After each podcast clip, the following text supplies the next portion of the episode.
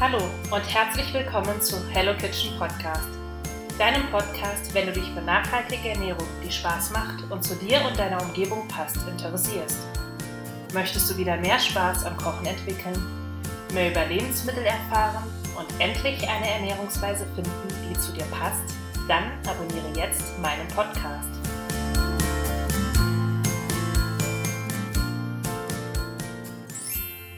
Hallo und herzlich willkommen zurück zu meinem Podcast. Wie schön, dass du wieder eingeschaltet hast. Heute geht es um ein Thema, das mir sehr, sehr am Herzen liegt.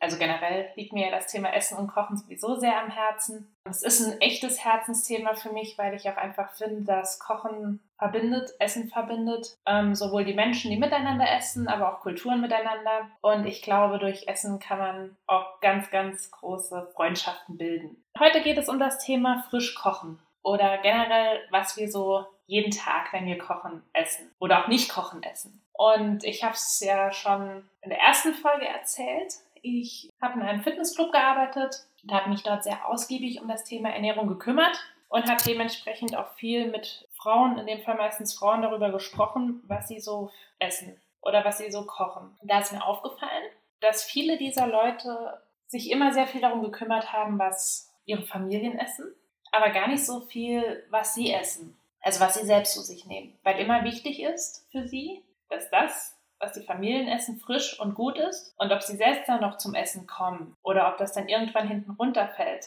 steht dann für die meisten an zweiter Stelle. Oder die Arbeit steht an erster Stelle.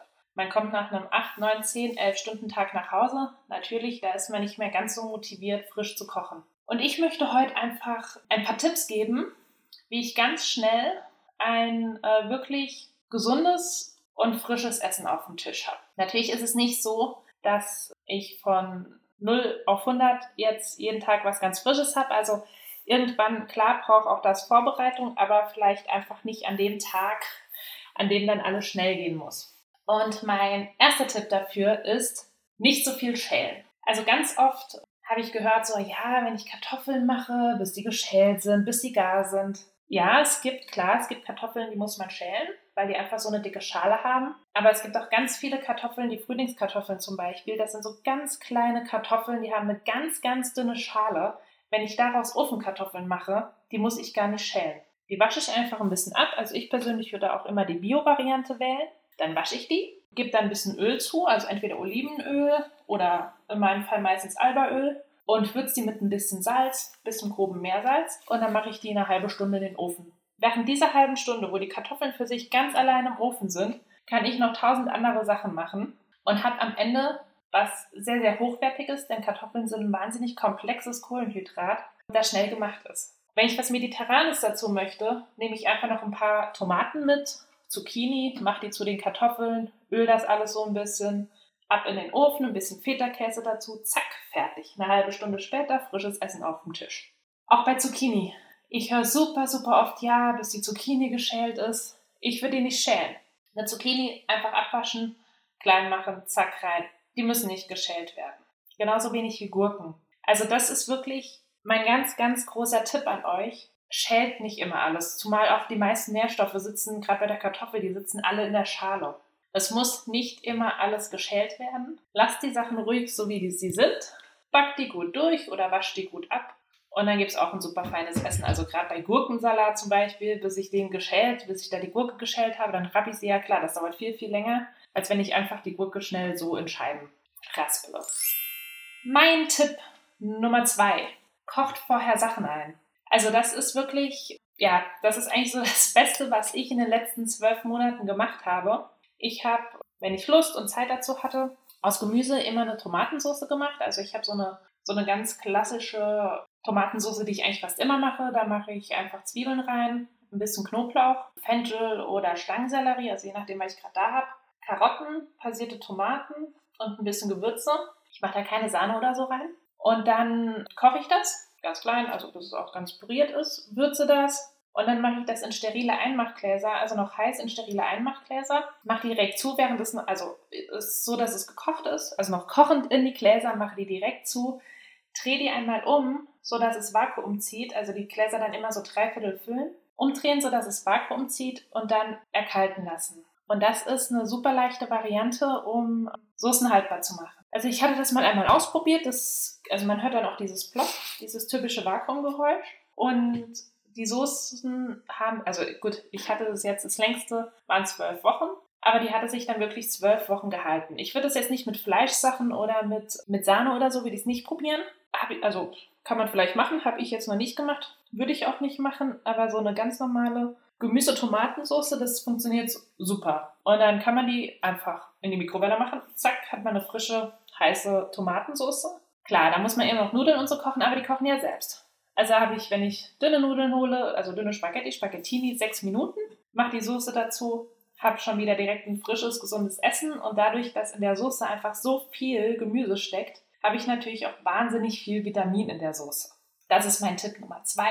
Sachen einkochen. Funktioniert übrigens auch mit Suppen. Tipp Nummer drei.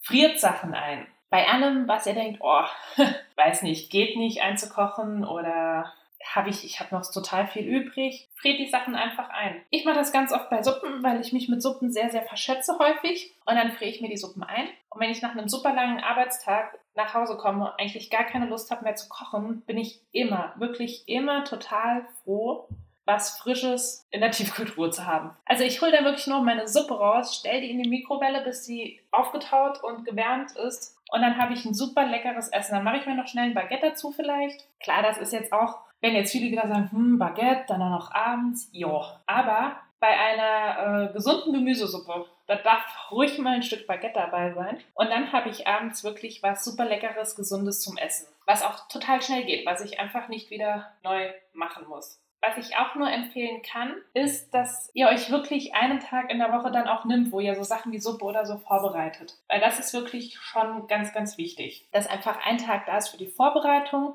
und dann klappt das auch die ganze Woche über.